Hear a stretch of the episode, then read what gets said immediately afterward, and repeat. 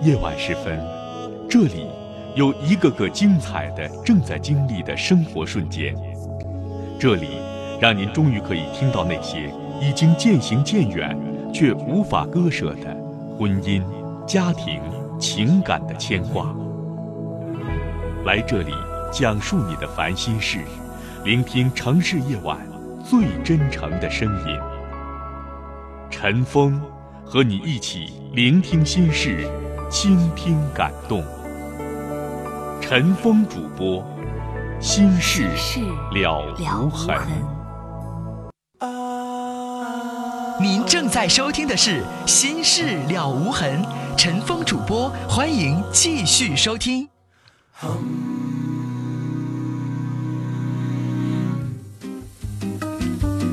好，听众们，广告之后，欢迎继续收听《心事了无痕》节目。我们来看听友的短信，零八二八的听众说，前两个电话，两位女士那脸都不知道要放哪儿了，一个想要钱，一个想出轨，就不能够约束一下自己吗？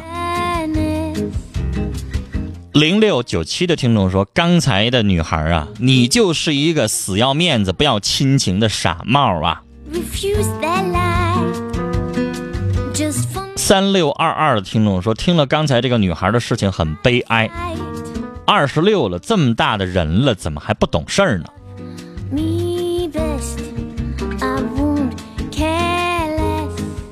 幺四零三的听众说，我要说说第一个女人为什么不好好过生活，太笨了。看你周围的生活，好的人都是怎么过的？聪明的人是家和万事兴，珍惜丈夫，珍惜婚姻，好好做，到时候你才会什么都有。你什么都不做，就管人家要这要那的，还是珍惜你现在的家庭和婚姻吧。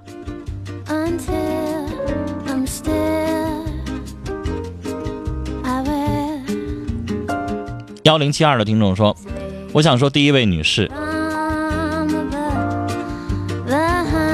要男人家产的那个，我劝那位男士不要和他那个女人在一起了，他太小心眼儿，钱在他眼里看得太重。”九六七九的听众说：“第一位女士，二婚了，要人家东西不给。”就不好好过，你是不是在想三婚呢？反正离一回无所谓了。零三零幺的听众他说：“第一位女士，您的想法和您的做法有点过分。你要这样去不改变你的想法的话，没人适合和你在一起生活。”一九八零的听众说。遇上一件烦心事儿哈，今年三十，对象二十，我们分手了，他还想和我在一起。我有家有孩子，他对我不死心，我该怎么办？你这事儿有点缺德吧？做的，你有家有孩子，你自己是一个有家庭的男人，然后你跟人家二十岁的女孩在一起，人家不懂事，你还不懂事吗？三十岁的人多大了？你跟人家二十岁的孩子在一起，都占什么便宜了？你自己好好扪心自问一下，然后你还好意思称人家二十岁的女孩子是你女朋友？她是你女朋友，你媳妇儿往哪放？先生，你做这事儿有点缺德。我用这两个字应该不过，你自己想想。对人家二十岁的女孩子下手。接下来我们要接四号线的电话。您好，您好，你说。哎，你好，你说，呃，我是第一次听你们的节目，完，刚才听的比较好，我打了个电话，嗯，然后我一直有一个心事嗯，呃，两年前我处了一个女朋友，然后挺爱她的，她怀了我四个月的孩子，嗯，然后偷偷的把孩子打掉了，离开了我，这会儿让我知道了他和我一个最好的朋友好了，但是这两年之内我去过很多的外地，一直飘荡，想就忘记他。想到想要离开这个城市，包括去年，什么都干过，吸毒，想办法去忘记他，但是始终忘忘记不了他。我还是我到这座城市还吸毒呢吗？啊，已经戒了。嗯。已经戒了，现在想的是做点买卖，稳定一下。嗯。但是我现在我回到这个这座城市，我还是。偶尔上网的时候会看看他的照片，感觉心里还是很难受。分手多少年了？两年了。不知道现在对他是还是有爱还是有恨，就是始终忘不了的。先生人这一辈子肯定，如果幸运的话，能经历一场天崩地裂式的爱情，就是说让你这辈子永生没法忘怀的爱情。有的人一辈子可能经历不了一回，我说了，幸运的可能经历一场。我在节目当中曾经说过我自己，我曾经经历过一场，我五年我都没忘人家，之后的五年我一个人单身，这是我。就是我想说，那不能证明什么。为什么有的人会忘得快，有的人会忘的时间长？如果对你来说那段感情实在是太重要、太重要了，甚至为此一生一个人生活的这样的人我也见过。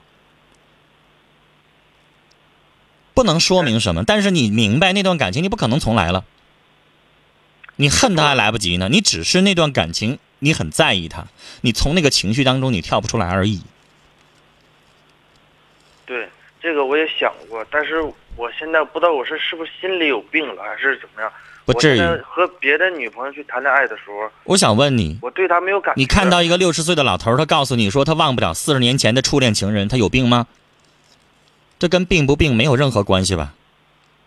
这个就是我想说的重点，就是我和别的女朋友谈恋爱的时候，在一起就是就是那方面一点感觉。我说了，人这一辈子有一次天崩地裂式的爱情已经足以了，你不可能每次都天崩地裂，你受得了吗？每段感情分手了都两年，你有那时间吗？这辈子能碰到一个到两个能够让你那么刻骨铭心的爱情，已经很不容易了。接下来，网上有很多人在讨论说，一辈子的真爱是不是只能有一次？这我不敢说，有可能。比如接下来你碰到所有的女人，别人给你介绍的所有的女性，你都没有那么强烈的爱的意识了，好像你这辈子所有爱的能量全都用完了，有可能，对，就有有可。能。但是这个时候你要讨论，是不是你非得碰到一个还像那样海誓山盟的、这个刻骨铭心的那样的呢？不一定了。那你那您说我现在应该不是这辈子你去打听身边是不是所有的人都是天崩地裂的，都是海誓山盟的，都是那么刻骨铭心的？不是。有很多的爱情，两个人在一起就是觉得他适合做我媳妇儿，他适合做我丈夫，两个人在一起了，最后过得很平淡，但是却可以牵手一生，不也挺好吗？非得每段感情都那么刻骨铭心吗？我反倒说，我并不推荐。有的人幸运能碰到，有的人穷其一生也碰不到，让自己碰到一下，一碰一下手，马上就心砰砰砰砰跳，可能吗？对呀、所以我想说，人生不就如如此吗？你接下来到了适婚的年纪，你碰到了一个这个人很适合做媳妇儿，你对他没有那么那么强烈的像那一段感情那么强的爱的感觉，但是你也很喜欢他，可不可以结婚？当然可以了。其实我感觉有点对他不公平。那你就一辈子别结了。你这辈子接下来能不能碰到那么刻骨铭心的？我想说，女先生，对于男人也好，对于女人也好，这个事情都会遇到的。别钻牛角尖儿，你非得爱的像我刚才说的刻骨铭心，然后你才觉得你对得起他，我才可以娶她，这是谬论。谁说爱情非得刻骨铭心、天崩地裂了？啊？你父母，你问问你父母，你爹妈，当时两个人没有刻骨铭心，照样在一起牵手一辈子了。对呀、就是我想让你想通，就是人生，我真的觉得你和我是幸运的，可能这一辈子咱们经历了一次刻骨铭心的爱情，可以两年、三年、五年、八年忘不了，而且我想说，这辈子你也会忘不了的。我现在离我那段感情过去了，现在至少九年多了。我想说，我现在也没忘。你让我还历历在目里边的所有的情节，但是我明知道没用，我想起来的次数会越来越少。但如果你让我哪天碰巧在网上也好，生活当中也好，我再碰到那个人的话，我立马就马上又回复出来了，很正常。你过了二十年之后，哪一天你突然你又触景生情，你又碰到那个情况，你又想起他了，很正常吧？那我接下来的应该做的是继续你要去要做的是，你不可能再找那女的让她回到你身边，对不对？不可能。那你需要做的是，咱不能做什么呢？好像那个小动物一样，受了一次伤了，自己蜷蜷缩在角落里边，然后自己舔自己的伤口，没意义吧？对，那也不是男人该做的事儿。对，我想说什么？以后你需要做的，接下来把你的门打开，该谁给你介绍，该谈就谈。你接下来要判断的是，我认为你这个年纪该开始考虑结婚了，处个两年，二十七八岁可以考虑结婚了，是吧？那你要处一个女孩儿，你对她的好感有，不一定非得那么深的那么爱，但是可能这个女孩对你来说，你你应该明白什么样的女孩适合做媳妇儿，什么样的女孩只是谈谈，是吧？那你还懂得分辨，然后接下来你有目的的跟她好好处呗。但是我希望你以后远离那些曾经会唤起你回忆的那些地方。你曾经你们两个人在哪儿印象特深刻？你离那儿远点儿，要不然老触景生情。尤其在你现在还没有彻底的从那里边走出来这个时候。会的，所以你明白你要做什么了，别再追求刻骨铭心了，行吗？对，遇事不要钻牛角尖嘛。而且我认为爱情就应该是平平淡淡的、细水长流的，老那么刻骨铭心。有很多的女孩子在我们节目当中说，我男朋友不爱我了。他咋得出结论呢？俩人刚谈恋爱前两个月，她男朋友一天给她发二条短信，现在处了半年以后了，一天发两条，马上她说她不爱他了。你说是不是有病？对，但我的意思说，那感情如果你不是慢慢的培养出来的，不是细水长流的，你上来就特别特别，简直暴风骤雨一样的，过两天变小雨了，那女孩就受不了了。对，我觉得那反倒她不正常畸形了，是不是？对对对，好了，其实慢慢的学会从平淡当中你去找生活的真谛，我觉得挺好的。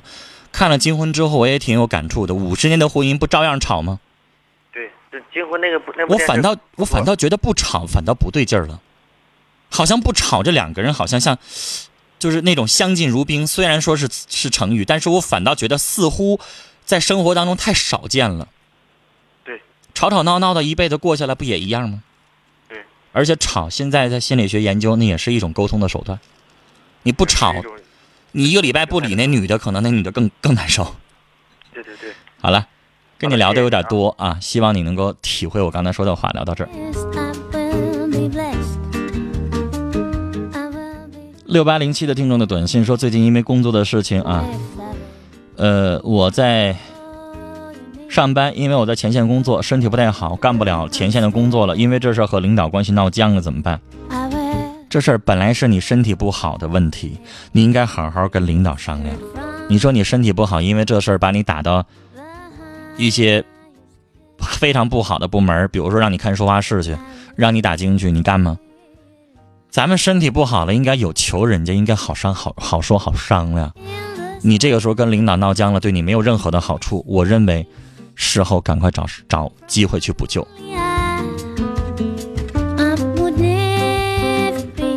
九二六的听众说，从河北啊来上学，天天听我们的广播，谢谢您的支持。九三九八的听众说，刚才的那位女孩打过电话，也问同一件事情，同一个问题问两次，有意思吗？您太细心了，在陈峰脑子里一点印象都没有。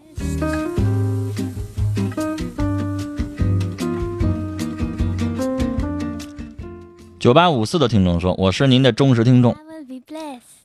有一个很隐私、很害羞的问题，忍不住要问您。说，我总是手淫，控制不住怎么办？网上有很多这方面的东西，实在控不住的，实在控制不住的话，去男性专科请教一下医生，他会给你一些比较强制性的措施，比如说让你服用一些药物。但如果能不服用的话，还是不服用为好。来，接着接四号线，你好，喂，你好，你说。喂，陈峰哥，啊，我是你说，啊，我那个以前也听过这个节目，今天第一次打，嗯，嗯，那个我想说一下我的事情，说呀，嗯，就是那个就是说我和我女朋友吧，就我俩处了三年了，嗯。以前感情特别好，就是从家里一起过来的，来到哈尔滨，嗯嗯，在学校的时候彼此就是说，因为是学生嘛，就是在学校的时候处对象，很多老师或者是家长都反对。就是说这个年龄不应该处对象。嗯，但是吧，就是说怎么说呢？我们两个在一起，就是说特别的，你不已经工作了吗？嗯你不已经都工作了吗？啊，对，现在已经都都工作了。参加工作了，二十二岁谈就谈呗。这要是我的话，我不会反对。是你要是一学生，可能值得讨论。都已经工作了二十多岁了，是之前我们我们上学的时候，也不是说反对，就是说感觉就是说两个人在一起挺好，家里都同意。现在还反对吗见面了啊现在还反对吗？啊，不反对，以前也没反对，但是我就是想说一下，那你刚才那反对哪来的？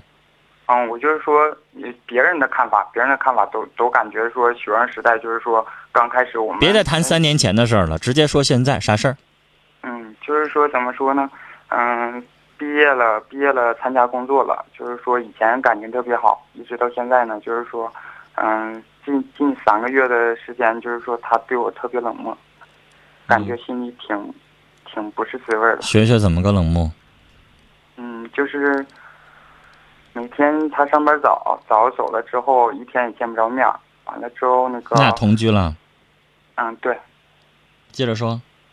完之后呢，晚上下班了，就是说每天都回来就张了，就是说特上班特别累。嗯之后晚上回来了，就是说也没有几句话。嗯完了之后呢，就是说也从不曾就是说给我主动发过短信，或者是说打过电。嗯嗯，之后呢，就是说他下班的时候，我知道累。完了之后那个，嗯，天黑了呢，就是说因为现在那个已经那个天短了嘛，完嗯之后晚上下班挺黑的。之后他每天总是那个走着下班。嗯之后我我去主动就是说去接他，去嗯那个在路的过程当中接他，他总是不同意，让我去嗯接他。你怕别的领同事看见吗？嗯，也许是吧。嗯，完了之后呢，就是说，嗯，上一段时间就是说，嗯，怎么说呢？也许是上班的原因，也也是我那个多虑了，上班加班到一点多，之后之后回来呢，就是说，嗯，就是说昨天吧，嗯，那个公司那个有个经理要走，之后那个出去聚餐。其实我这个人呢，怎么说呢？三年的感情我特别在乎，嗯，就是说我还特意打电话告诉他不要关机，因为他每次吧，就是说，呃，有什么重要事情，办什么事特别认真，总是关机不让我打扰他。而且我你老给人打电话，人嫌烦呗。当着人同事、领导面没事老接男朋友查岗电话，谁有面子呀？是，也许是我就是说太过于在乎了吧，就是说总是担心。你这样不会让人觉得是你在乎的，会让人觉得你小心眼儿，是也许吧，会烦的。嗯，看来你每次人家有活动，你都打电话。你要不打的话，他不至于关机，对不对？对。那你不觉得你这么做有点过了吗？那女朋友不是看出来的，你这么看着，有每一次活动全都打电话，谁愿意呀？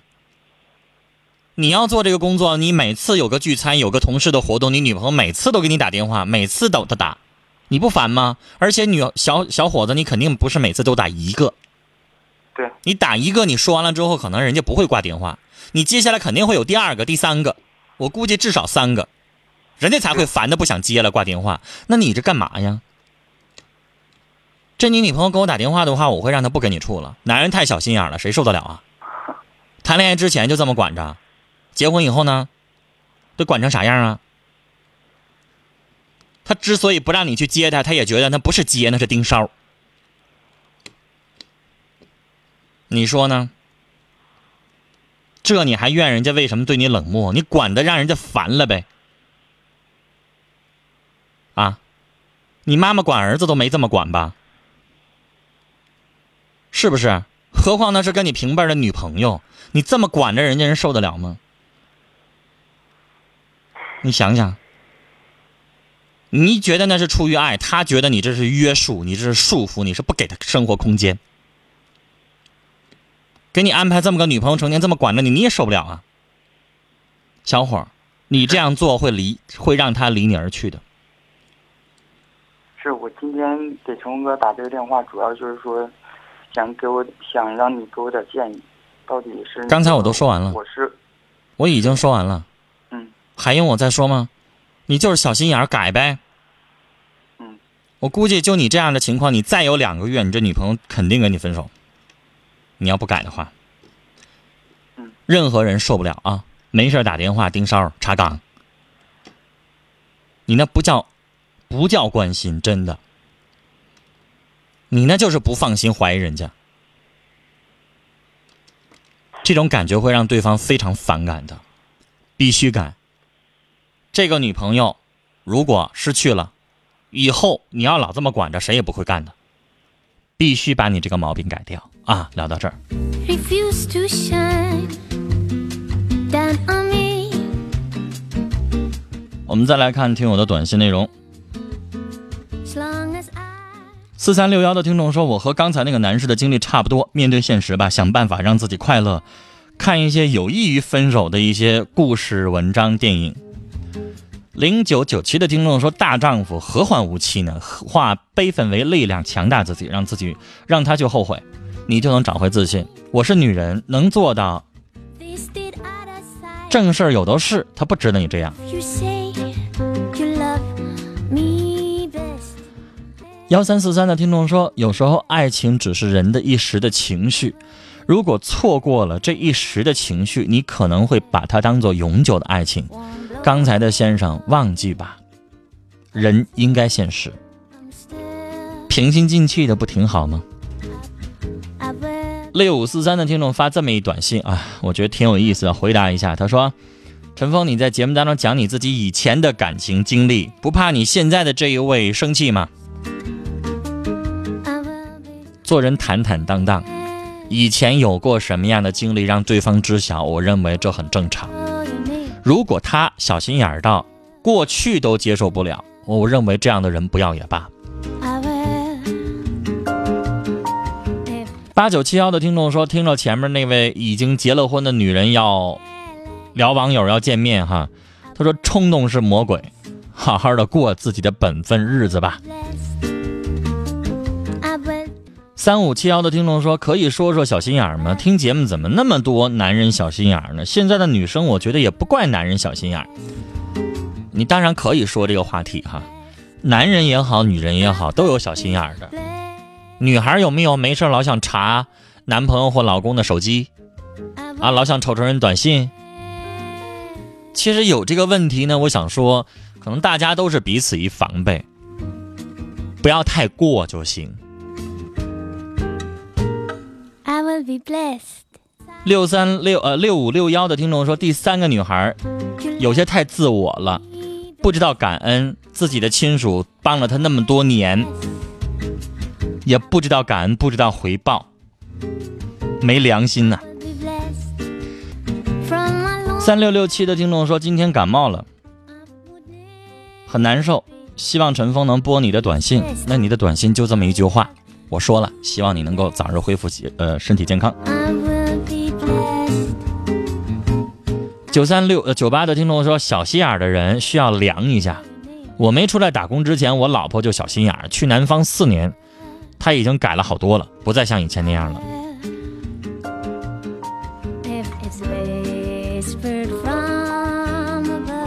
接下来我们来看，这是六幺二七的听众说，曾经喜欢过一个女生，用短信的方式追求过她，被她拒绝了。我想再追求她一次，可以吗？你先看看人家第一次对你的态度吧。如果特烦你，咱还是别做那种没皮没脸的事儿了。如果你要觉得他很给你面子，很在乎你，那你过一段时间你们的感情增加了，你再说，别连着说，连着说照样让人讨厌。九九四四的听众说，其实我也小心眼儿，但要适度，感情是自私的。然后他在问背景音乐，陈峰使用的背景音乐全是小野丽莎的歌啊，您可以到百度里边随便一搜，小野丽莎里边有好多的歌，你都去选，有很多的电影院都拿这个做背景音乐哈。时间的关系，这一期的节目到这里结束了，也感谢我们听众朋友的收听，再会。